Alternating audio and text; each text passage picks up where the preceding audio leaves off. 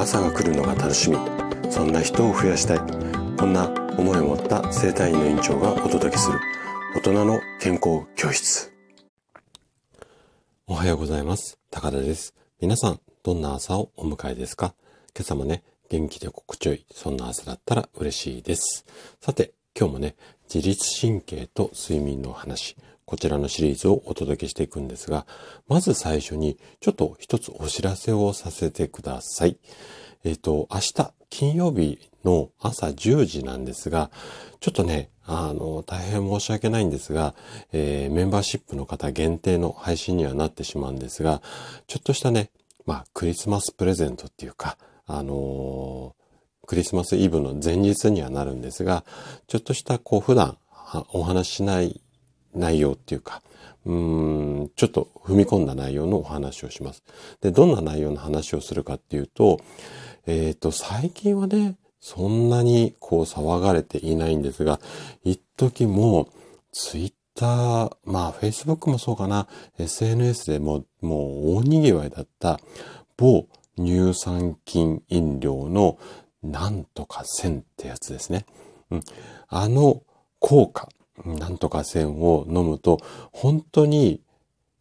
ツイッターとか、そのフェイスブックで皆さんが言ってるような効果があるのか。このあたりをね、もう来院される患者さん患者さんに、すごくね、こう、一時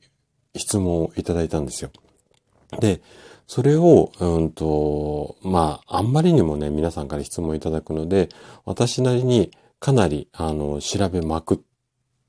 て、えっ、ー、と、なんていうのかな、成分も含めて、その効果も、効能も、いろんな医学的なエビデンスもひっくり返して調べていきました。で、その結果、えっと、実際に、えっ、ー、と、そういったこう、なんていうのかな、効果はあるみたいなんですけども、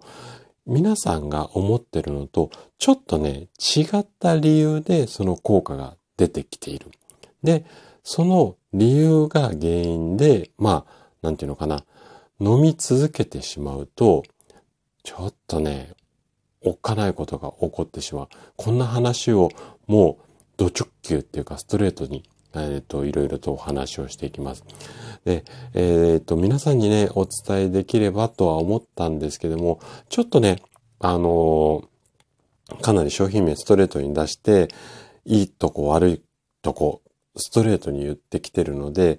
なかなかね、ちょっとこう、まあ、賛否両論あると思いますので、あの、メンバーシップ限定とさせていただきました。ね、こちらの放送を明日の10時に、えっ、ー、と、配信をしますので、ぜひね、あの、メンバーの方楽しみにしていただけると嬉しいです。じゃあ、早速、この自律神経と睡眠の話、えっ、ー、と、前置き長くなっちゃったんですが、始めていきたいと思うんですが、今日は、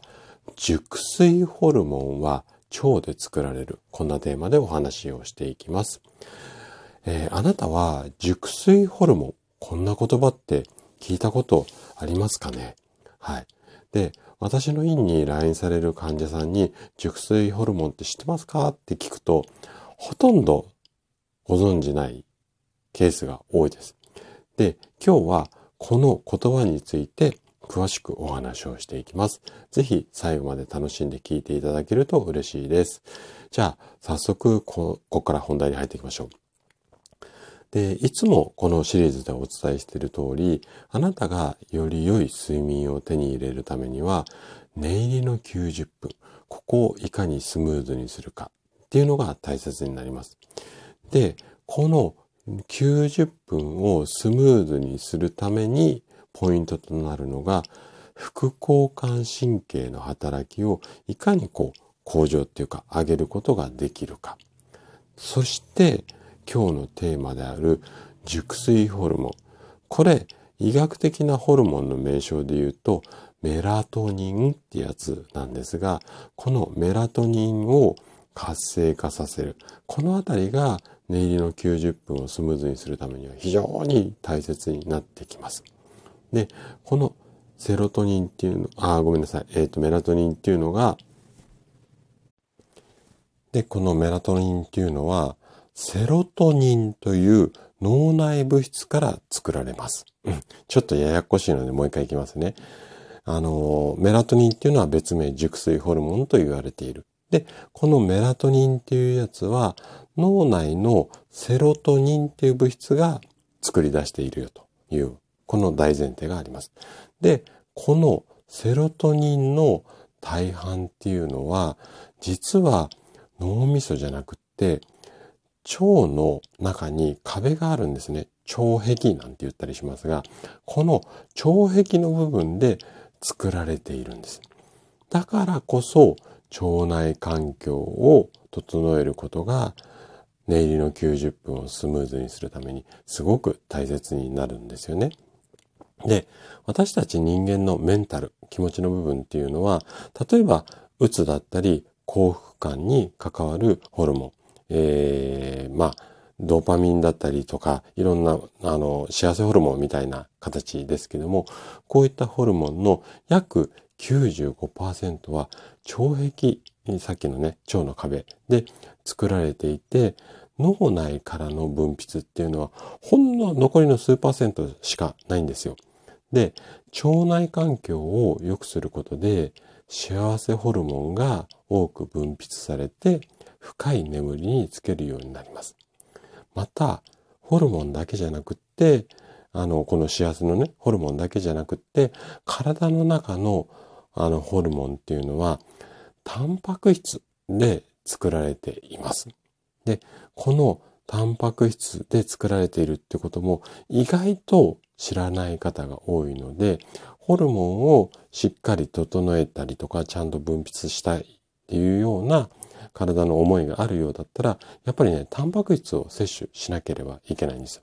で、タンパク質の秘密についてはね、シリーズで、えっ、ー、と、今回の自律神経と睡眠の前でいろんな話をしていきました。で、そのお話っていうのも一冊の本にまとまっていますので、もしね、ご興味あったら、こちらの本も、あの、私が書いた本なんですけども、えっと、Amazon で買えますので、そちらのリンク、概要欄に貼っておきますので、えっと、そちらも、もし興味があれば、興味があればで結構なんですが、手に取って、えっと、読んでいただけると嬉しいです。はい。ということで、今日も最後まで聞いていただきありがとうございました。番組の感想などね、お気軽にコメントいただけると嬉しいです。それでは明日の朝7時にまたお会いしましょう。今日も素敵な一日をお過ごしください。